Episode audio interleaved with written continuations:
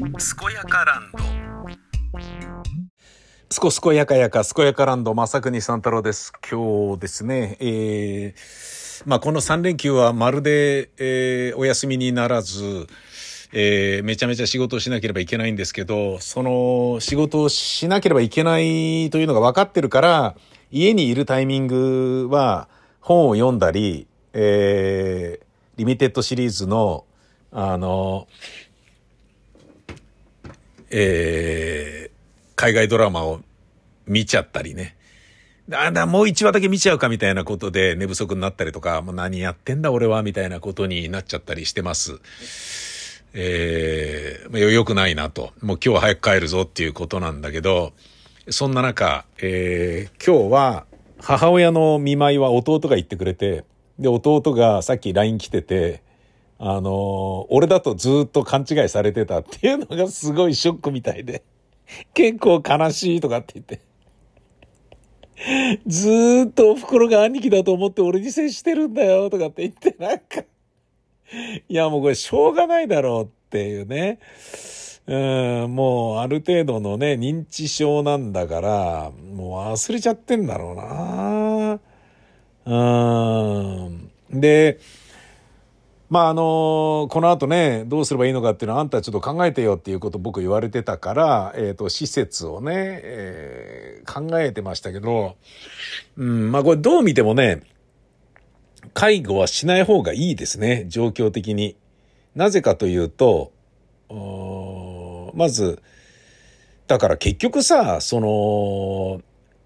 ジェンダー平等を考えたら、介護なんかできないんだよ。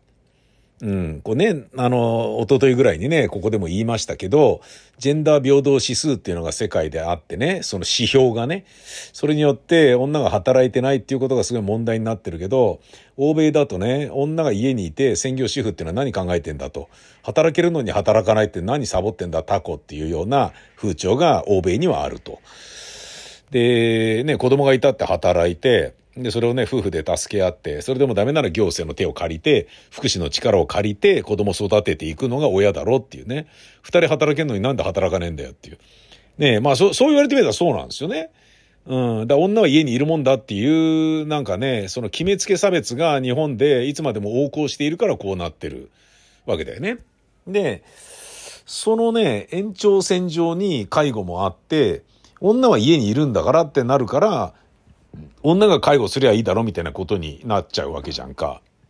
で、女の人生は何なんだって話よ。嫁の人生は何なんだって話よ。女房、奥さんという立場の人生は何なんだっていう話だよね。で、夫のね、面倒を見なくてよくなったと思いきや、子供が生まれて子供の世話をする。で、子供のね、えー、面倒を見なくてもいい、えー、段階になったかなと思ったら、えー、義母や義父のね、もしくは自分の親の面倒を見なければいけなくなるってなんだそりゃっていう話だよね。で、だから働けないってことだよね。人の世話だけをする人生っていうのを女は歩みなさいっていうことを言ってるわけでしょ？日本の社会は。クソだよね。それはダメでしょう。うん。で、えー、まあ僕の弟もね、その、まあ何しろ一人は嫌だってお袋は言ってたよっていうのがさっきの LINE だったんだけど、ただまあね、えー、我々と一緒に住むのか、施設に入るのかとか、そういう踏み込んだ話はしてないけど、みたいなこと言ってたんだけど、ああ、なるほど。まだ俺の弟はね、施設にね、入ってもらわずに、俺ん家で過ごすとか、弟の家で過ごすとか、そういうのを選択肢に入れてるんだと思って、俺の中ではもう完全なくなってたんで、で、なくなってたっていうのは、まあ、あの、老人ホームを下見して、老人ホームで全然ひどいとこじゃないじゃんっていうふうに分かったどころか、老人ホームに入ることの方がお年寄りにとっては幸せなんだっていうことが分かったのね。で、同時に、その、プロじゃなきゃできない介護ってたくさんあるよって、しかもチームワークで、大人数で大人数を見るっていうね、複数のスタッフで何十人の老人を見るっていうのが一番効率よくて、その方がお年寄りにとっても、なんかね、あの、みんなでご飯食べるときには、ちょっとおしゃれして、えー、行くであったりとか、そういうようなところの方がいいと思いますんで、みたいな。ああ、なるほどな、っていうね。だから、そのコミュニティに加え、加わる、ね、無理やり加えるっていうことが非常に大事で、その、そこでストレスを感じたり、協調性を覚えたり、おしゃべりをしたり、ね、嫉妬したり、憧れたり、ね、人の健康を見てね、あれしたり、で、具合悪くなってる人見て、私ももっと運動しなきゃって思ったりとか、そんなようなことがもっとあった方がいいよっていう、そういうことなんだよね。だけど、それに比べて、例えばね、僕ん家とか、僕の弟の家にお袋、もしくはね、生きてた時の父親が行ったとしたら、じゃあどうなんだっつったら、その老人ホームでやってるようなサービスっていうことは一切できないからね。なぜなら、そのお金ももらってないし、まあもらいたくもねえし、で、生きるってことだけで言えば、ねその下の世話をやるとか、飯を作るとか、お手、ねそのぐらいしかないわけじゃんか。ね、それ以上に健康のために運動しましょう、一緒に歩きましょうなんてくっついてできるわけやないんで、自分たちの人生があるしね。我々にも我々の子供がいるわけだから、しかもそれを一人でやるってなったら偉いことだよね。で、そこには大きなストレスもあるし、で、それが外部の人間と、つまり、えー、家族ではない、えー、人にやってもらえば、あのー、なんだろうな、たとえね、なんかこう、カチンとくるような、えー、わがままなことを言われたとしてもね、はいはいっていうふうに外部だったらあしらえますよね。お年寄りがまたわがまま言ってるんですね、つって、わかりましたよ、みたいな感じであしらいながら行く。だけど、親とか、夫の親とかに言われたら、やっぱりダメージ受けるんですよね。なんであんたそんなことできないのみたいなことをもし言われたとしてとかね。そんなことやりたくないわよ。何考えてんのとかね。あんた本当なんとかねみたいなことをもし言われたとしたらですよ。えー、すごいストレスだと思うんですよね。ダメージ受けると思うんですよ。で、それは実のせがれである俺も弟も同じですよね。で、それは誰も幸せにしないんですよね。だから僕は、あの、みんなが幸せになるためには施設に入るのが一番いいと思っていて、で、お金があるんだったらそうしようよっていうふうに思ってるんですね。だから、もう全然ね、あの、ましてね、その、国際結婚している僕の弟ですから、そのね、中国人のお嫁さんがね、うまい具合に疎通を取りながら、ねまだ受験を控えてるね、えー、甥っ子と一緒に、なんつうのはもう無理だから、何、そんなね、悠長なこと言ってんの？ちょっと一緒に住むなんてありえねえだろみたいな感じ。絶対やめた方がいいよっていうのが俺なんか思ってるんだけど、で、母親もそれを望んでいないので、誰も得しない話なんで、お金なきゃ別だけどさ、っていう話よ。うん、なんかね、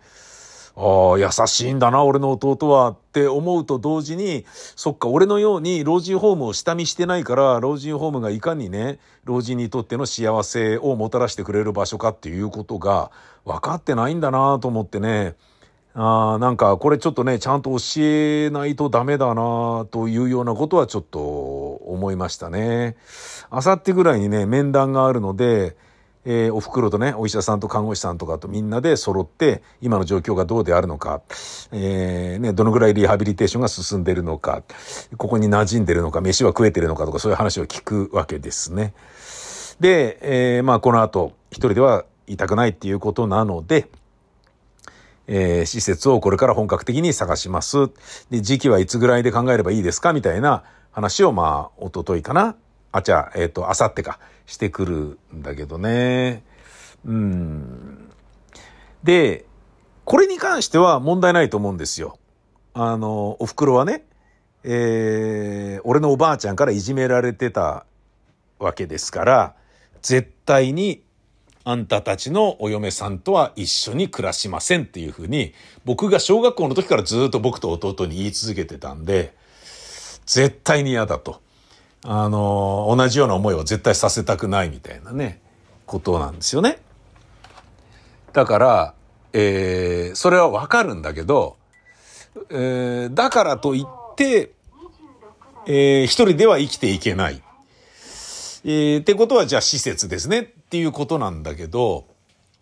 こ、ここまではまず問題ないと思うんですよ。で、父親もね、死んじゃっていないから、お前ら母親をね、そんな施設に入れるのかみたいなことを言ってる時ありましたから、父親が。うん、まあもうだから時代的にそういうことじゃないんだけどな、みたいにね、思ってたんだけど、あまりにもね、やっぱ悲しむんであれば多少は考えなきゃいけないから、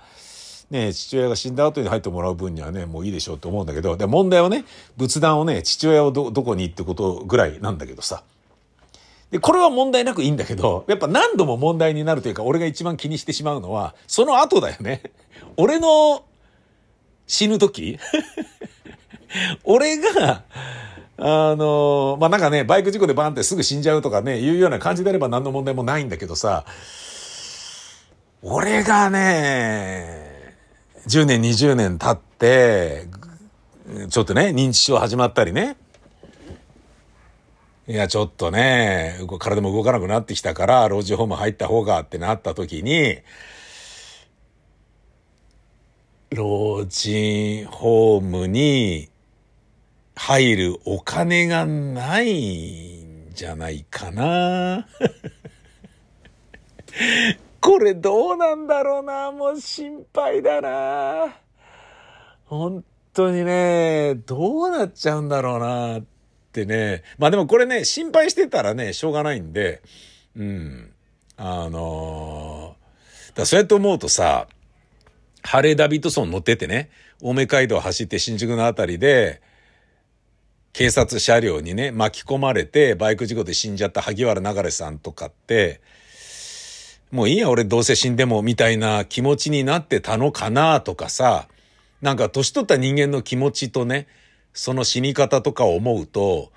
失礼ながらそういう想像も頭をよぎっちゃうんですよね。自分がもう十分満足した人生だったら、そういうこと思うんじゃないかなとかね。うーん。まあ今日はね、弟の、いや、あの、面会行ってきたよっていう LINE をね、受けて、ちょっとね、えー、心揺さぶられることがあったよっていうお話でした。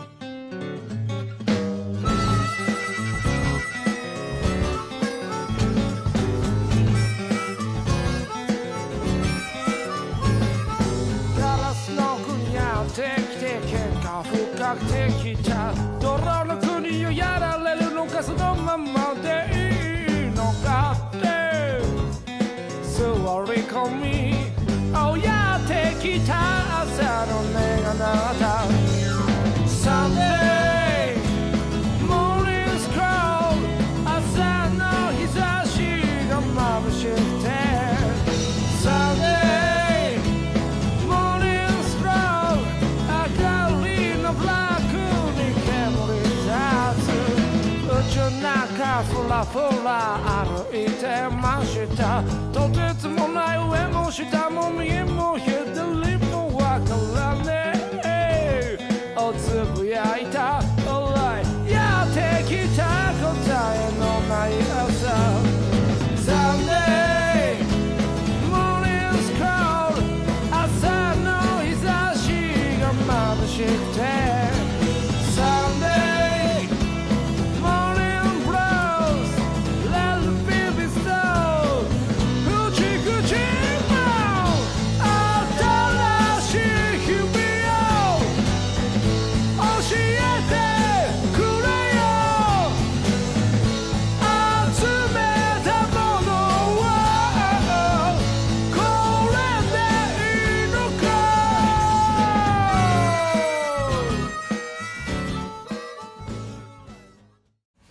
はい、えー、マッシブ X、えー、シンセサイザーですね、ソフトの、えー、もう本当に優秀なんだけど、これ使いこなすのに、まあね、やりがいがあるんですよね。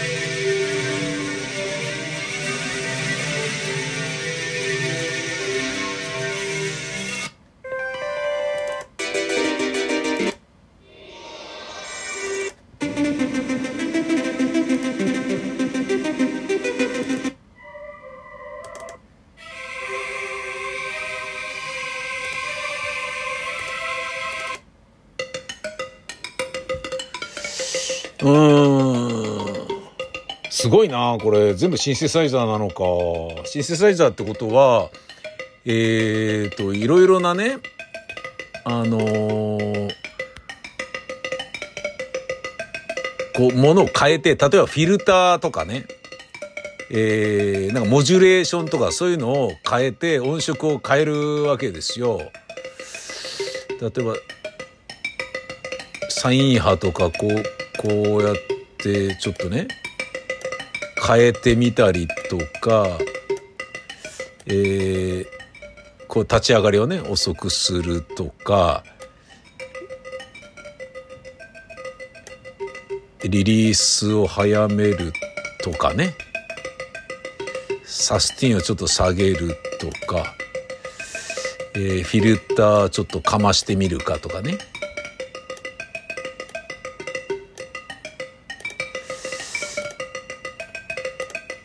かまあこういう多少の変化があんまり変わんねえな。あんまり変わんないな。ノイズをちょっと入れてみるかとか。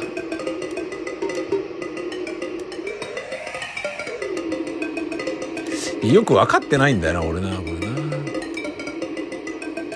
ああなるほど。そっかこれをこう合わせるのか。ああなんかすごい。うわすげえ面白い。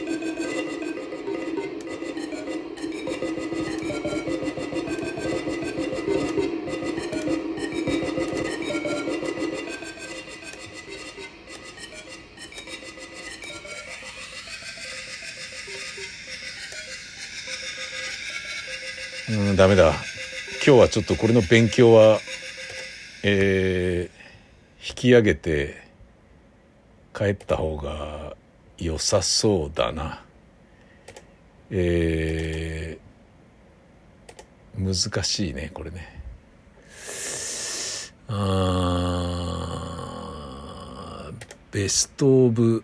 オール・ライズ。ダブ・バウンス。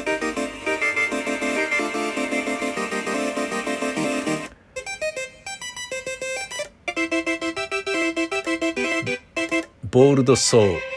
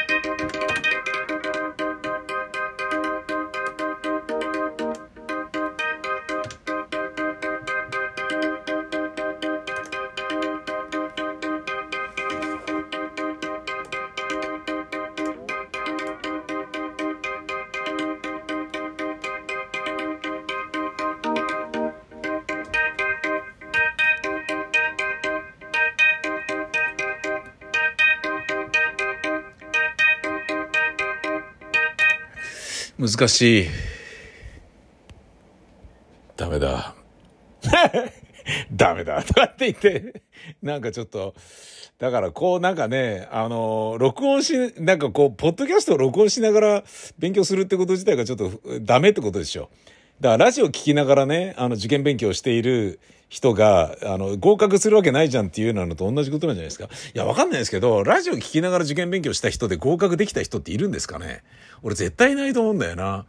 今までね、ラジオの深夜放送とかやりながら、あの、受験勉強しながら聞いてますとかっていうのをね、あ、そうなんだ、ありがとうねって言ってたけど、やめた方がいいんじゃないかなってずっと思ってたんだけど、それは俺の中でのね、なんか申し訳ない気持ちでいっぱいなんだけどさ、ねえ、まあラジオ聞きながら、ねえ、受験勉強して受かった人いんのかな？ねラジオ聞きながらだ、だからこそ受かりましたっていう人がいるんであればさ、いや、俺いないと思うんだよな。うん、どうなんすかね。なんか勉強の寂しさを紛らわすためにさ、ラジオつけてるような、ね、寂しいからみたいな、一人で戦ってるわけじゃないみたいなさ、ことを感じたいわけですか？うん。まあなんかそういう要素は僕はラジオを聞いてる人の中にずっと感じ続けているから知ってますよ。うん。寂しがり屋であったり、コミュ障であったりとか、そういう人も中にはいる。でもちろんそうじゃなくて普通に、ね、あのなんだろうな、えー、情報ツールとして、エンタメツールとして利用しているっていう、えー、別にコミュ障でもね、あのなんだろうな、内気でもね、えー、ない、いわゆる普通の人もいることはもちろん知ってるけどね。さて明日はちょっとここに客が来るので片付けなきゃいけないけど今日はもうやめて明日午前中来てやることにしよう。ほんじゃ、またです。さいなら。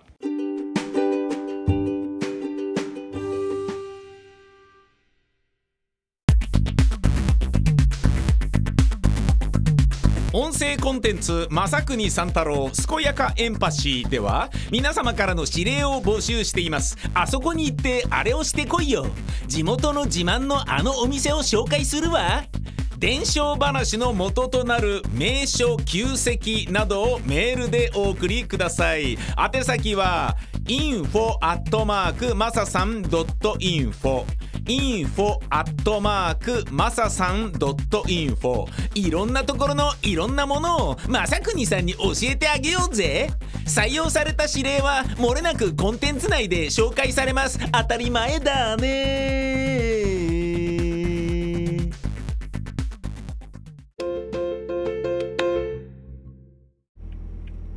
えー、ほんじゃまたです、さいならとか言ってた割に、ちょっと、また復活してるんですけど、帰りの車なんですけど、あれこれ録音されてんのかな？一旦止めてみます。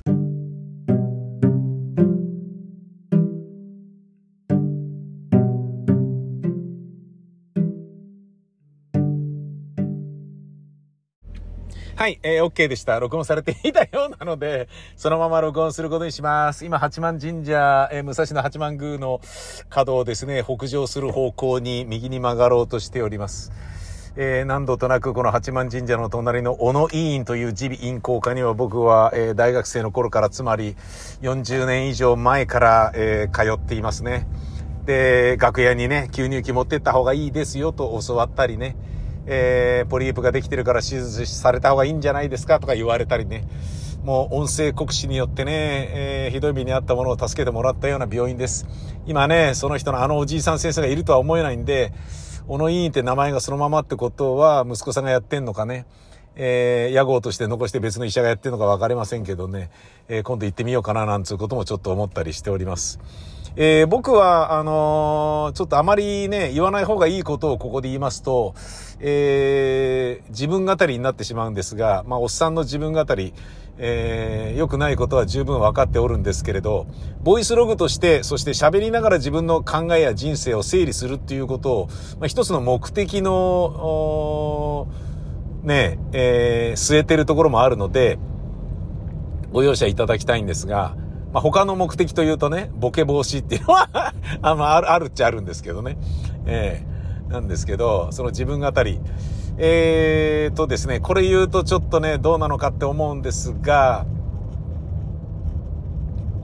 面白いと思えるものは全部面白いと思えっていうふうに自分に言い聞かせることを努めてやっていた時期がありまして、で、それが、えー、うまいことできてからというものは、笑えるものは何でも笑えという風になったんですね。えー、これ非常にあのー、幸せにするんです。自分を。うん、本当に面白いんですよ。だって面白い、これを面白いと思ってるっていう風に自分を騙そうと思うことができれば、めちゃめちゃ面白いんですよね。で、自分がまるでセンスを感じないスタッフともよろしくやっていくことができちゃったりするんですよ、表面上は。それで、俺って天才なんじゃねみたいにスタッフが調子こいて、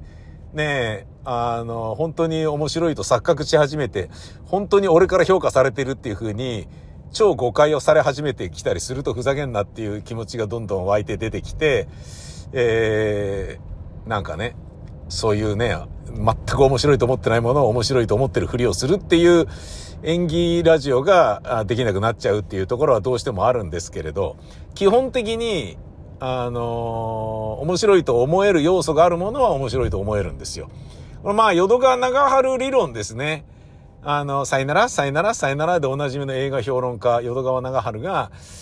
どうなんですかと、どうやって見ててもあまり面白いと思わないら、あの、映画もあるんじゃないですかってって、どんな映画でもね、この女優さんのね、この、これはすごいいいなとかね、このカットがいいなとか、あの衣装が良かったなとか、何かしら褒めるところは必ずあるんですと。それをいいところを見て、それを評価すれば、どんな映画だってダ作ではないんですって。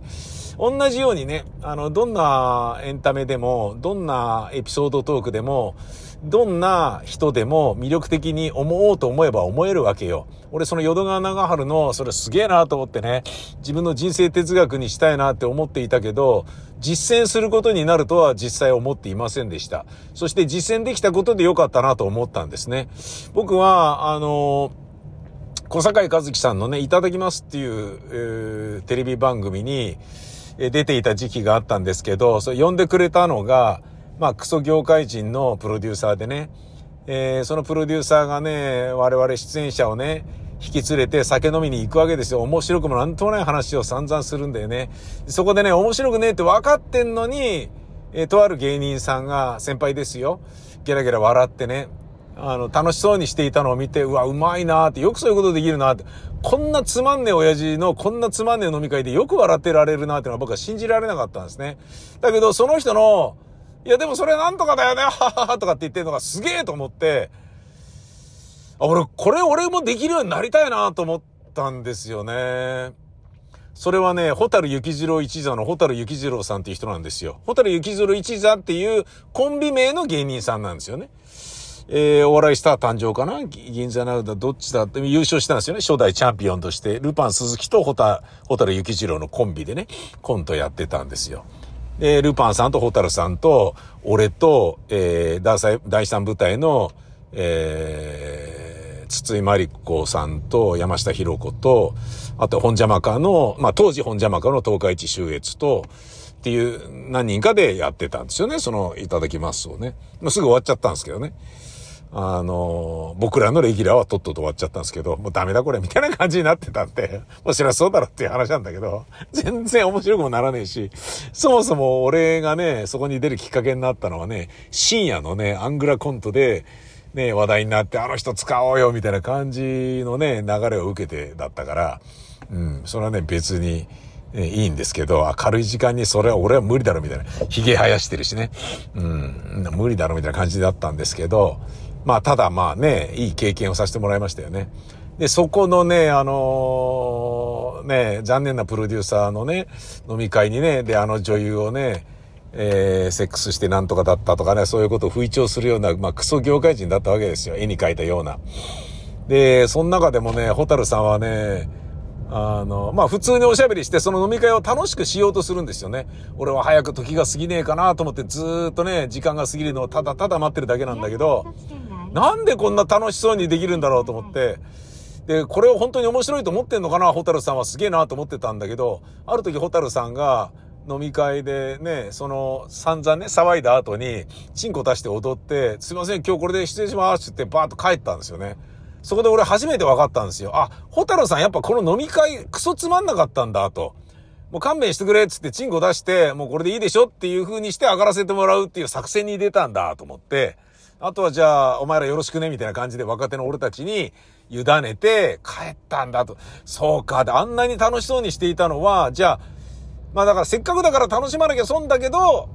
でも心の奥底では楽しいと思ってたわけではないんだっていうことを理解してね。俺もあれができるようになりてえと思ったんだよね。それまでは人のね、演劇とかを見ても、なんかライバルだったりすると面白くねえよみたいなね。で、お笑いとかでもね、自分がね、ライブ出て、楽屋で一緒になってもね、おめえなんか才能ねえんだよみたいな感じで見ているようなところがどうしてもあったんだけど、あれれれれってそれ良くないなって、面白いものはちゃんと肯定できるような人間になった方がいいぞっていうことを思ってから、そのホタルさんの教えをですね、まあ教えって誰からも教えられてないんだけど、自分で勝手に見よう見まねでやってみようと思ったら、何でもかんでもゲラゲラ笑えるような自分を作ることができたんですよね。そうなってからはね、もう、いいですよね。うん。もう本当に何でもできますから、あの、ね、俺がね、どういうことしてきたかっていうのは、ね、ご存知の方はご存知だと思うので、あのー、なんかね、嫌なね、種明かしみたいなものをね、聞かされちゃったね、感じでね、サンタクロースもオナニーするよみたいなことを教えられたようなね、嫌な思いをしたかもしれませんけれどね。うん、そういうところがちょっと、あるんですよね。うん。で、それがゆえに、最近ね、あのー、プライベートで、えー、あ、それはいらねえなっていうね。そのモテ方はいらないなっていうようなことが、やっぱちょっとね、気になってきたので、そのお話をちょっとします。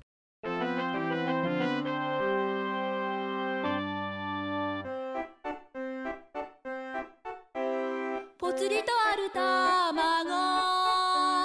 居場所のない卵くなる小さくなる大きくなれ大きくなれ願いを飛んで行けぽつりとある卵居場所のない卵小さくなる小さくなる大きくなれ大きくなれ願いを飛んで行けどことなく悲しげな胸つくメロディーよどんでた気持ちでも紛れるメロディー君の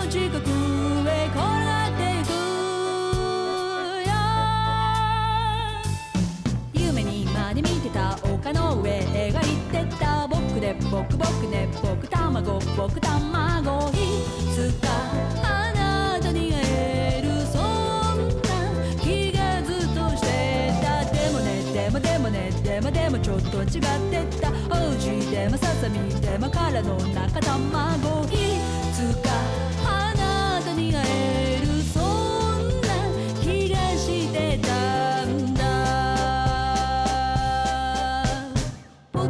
君卵。行き場のない卵まあそのですね、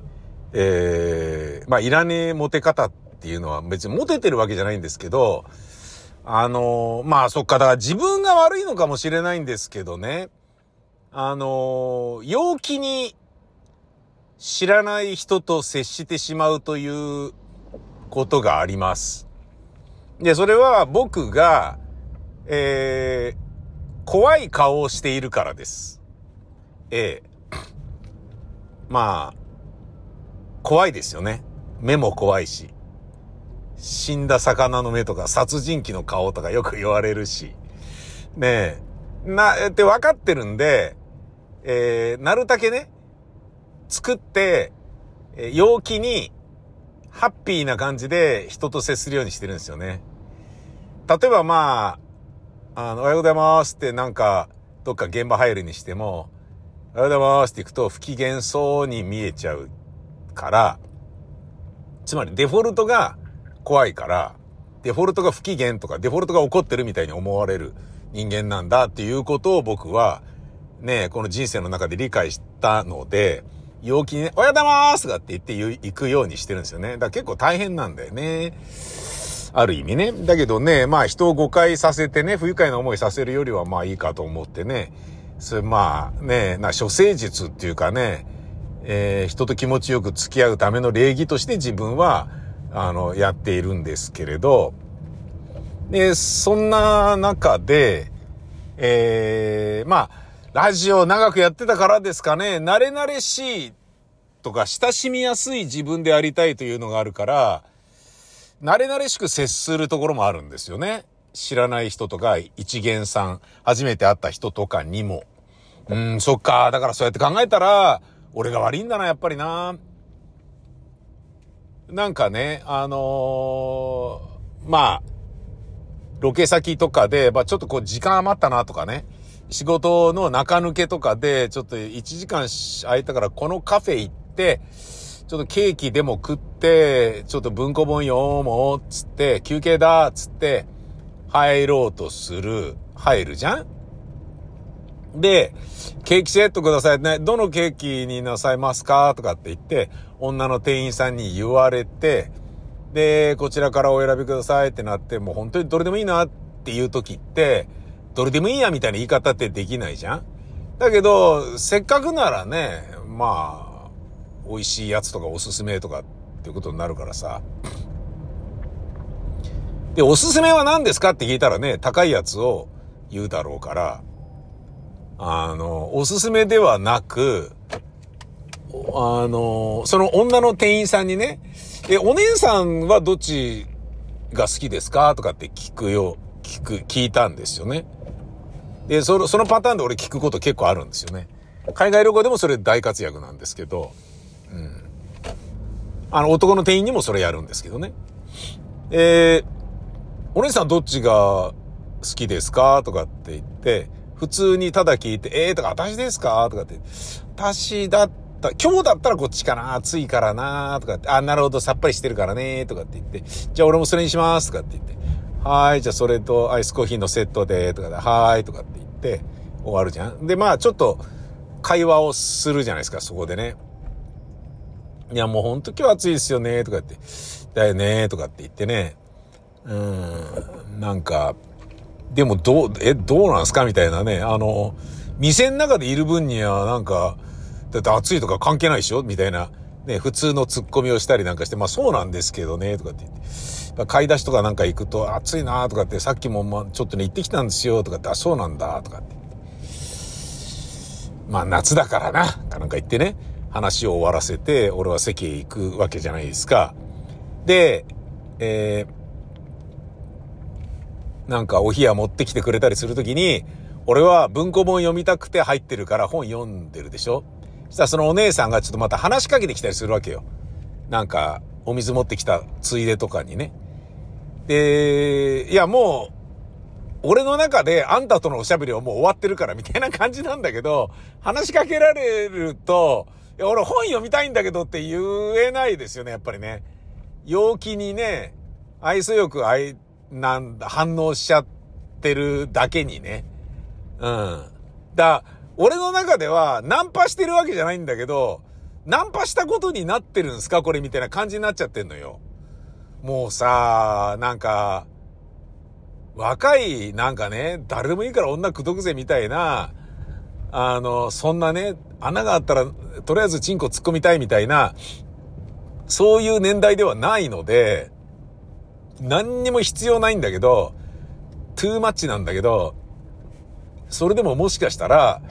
そういうなんかね、ことなのか何なのかわかんないんだけど話しかけられて、なんかね、いや、すうん、まあその時はね、あれだったけど、別の機会の時はね、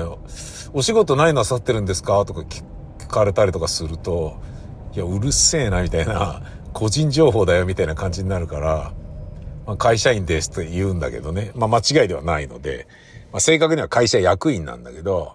うん、会社員ですとかって言ってね。まあ、会社員ですって言うとね、あのーもう話しかけてくんなよっていうオーラをね、そこで放てるので、それで大体話は終わるんですけどね。そのね、文庫本の時はね、あの、そのね、えっ、と、ケーキセットの時は、なんかね、そのおしゃべりした流れで、この先踏切です。まあ届けに来てくれたから、まあちょっと会話するじゃないですか。さっき会話してたからね。で、えー何読んでるんですか？とかって言ってね。なんか覗き込まれて、興味ありますとかって言われて、うん、あ、そうなんだ、みたいなね。でこれもね、わかんないですよ。興味ありますとかって、いや、何でもいいじゃねえかよ、みたいな言い方はしてないけど、あの興味あるっていうのは、この本に、それともこの本を読んでる僕に、みたいなことを聞いて始まる恋みたいなものがあるの？みたいなね。そういうふうに言わなきゃいけないの？みたいなことを劇作家としては思うわけですよ。だけど、そんなこと言う気はさらさらないし、別にあの、女の人と仲良くなりたくて、カフェに行ってるわけではないので、なんか普通にね、なんかね、答えるんだよね。なんか、それもどうなのかなと思うんだけどさ。イタルカルビーノですとか、なんか言って、普通に、絶対知らなそうな本を読んでたりしてさ、イタルカルビーノですとかって言って、あ、あはあ、みたいな感じで、それで終わるっていうね。だ答えてんのにそれで終わるって感じなんだよね。で、会社員ですじゃなくて、あのーなんかね、もうちょっと具体的なことを言えばさ、例えばバーテンダーですとかって言えば、え、どこのバーテン、どこのバーなんですかとかさ、ね、美容院とかだったら、え、どこの美容院なんですか？とかさ、なんか次の質問を出せないようにするために言ってるわけじゃないですか。あの、会社員ですっていうのはね。で、それで言うならば、イタルカルビーノですって言ってるってことは、次の何か言っていいよっていう話なのに、出てる言葉が、あのーなんだろうな、えーっと、村上春樹ですとか、あのーなんだろうな、こう、林真理子ですとかっていう